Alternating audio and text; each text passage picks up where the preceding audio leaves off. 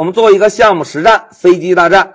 同学们，在这个项目实战中啊，重点是要强化一下大家对面向对象程序设计的体会，同时呢，让同学们知道一下怎么样使用 Pygame 这个模块来开发一个游戏。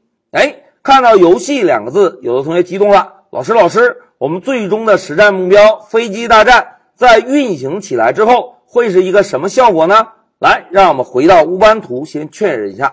大家看，现在在老师的桌面下有三个目录，分别是备课一点零、备课二点零和游戏素材，对吧？其中备课一点零下保存的就是我们项目实战的终极目标，而二点零呢，是老师啊针对我们项目实战的结果又做了一个小小的增强和改进。那游戏素材呢，就保存了我们整个飞机大战这个游戏需要使用的一些图片资料。哎，一二三，三个目录。那现在同学们看，既然一点零是我们项目实战的终极目标，我们是不是应该赶紧来查看一下这个目录下的文件情况，对吧？现在回车，哎，大家看有一个绿色的 Playman 的 Python 文件，那现在老师啊就来执行一下这个 Python 文件，走，哎，同学们看，打开了一个图形窗口，一个英雄出现在画面中间。并且在不断的发射子弹，对吧？那现在老师啊，用左右光标键来移动英雄。哎，同学们看，当子弹经过了敌人的飞机之后，怎么样？哎，会把敌人的飞机直接摧毁，对吧？哎，这个就是我们飞机大战的最重要的游戏逻辑。哎，同学们看，左右移动飞机，子弹可以销毁敌机。哎，现在如果啊，老师在移动飞机的过程中。不小心撞到了敌人的飞机，会发生什么情况呢？来，同学们，老师撞一下，走。哎，一旦发生相撞，游戏结束，告诉我们英雄牺牲了。哎，同学们，这个就是我们项目实战要达到的效果。那现在再让我们玩耍一下，走。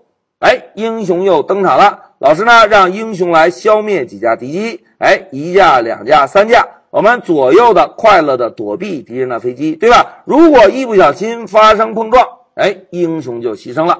哎，演示到这里，有的同学好奇，老师，老师，二点零据说是改进和增强，对吧？那在二点零中又做了哪些改进和增强呢？哎，现在老师啊，就切换一下目录，我们来到备课二点零，先来查看一下目录的情况。走，哎，同学们看。在这个目录下，同样也有一个 Playman 的 Python 文件，对吧？来，我们执行一下这个 Python 文件，走。哎，同学们看，英雄又登场了。但是注意观察一下英雄的尾部，大家看，英雄的尾部是会喷火的哦。那现在我们来再观察一下敌机被销毁的情况，大家看，敌人的小飞机被销毁之后是会有一个动画效果，对吧？来，我们再销毁一下敌机，然后呢，再销毁一下敌机，哎。哎，同学们发现没有？增加了动画效果之后，是不是比一点零的版本从视觉上来看要好很多，对吧？同时，当英雄的飞机撞到敌机之后，是不是同样也有一个动画效果，对吧？来，老师啊，再运行一下，走。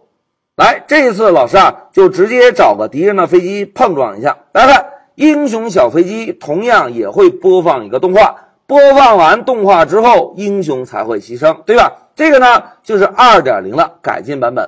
好，演示到这里，让我们回到笔记。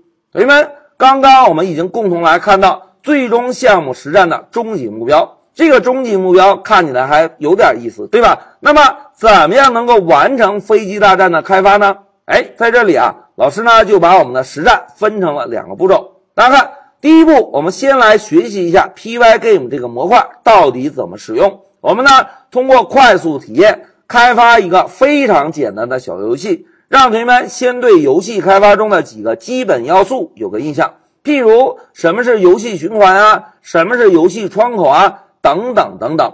当同学们对游戏的基本概念有了一个简单认识之后，我们呢再真正的进入到飞机大战这个项目实战中。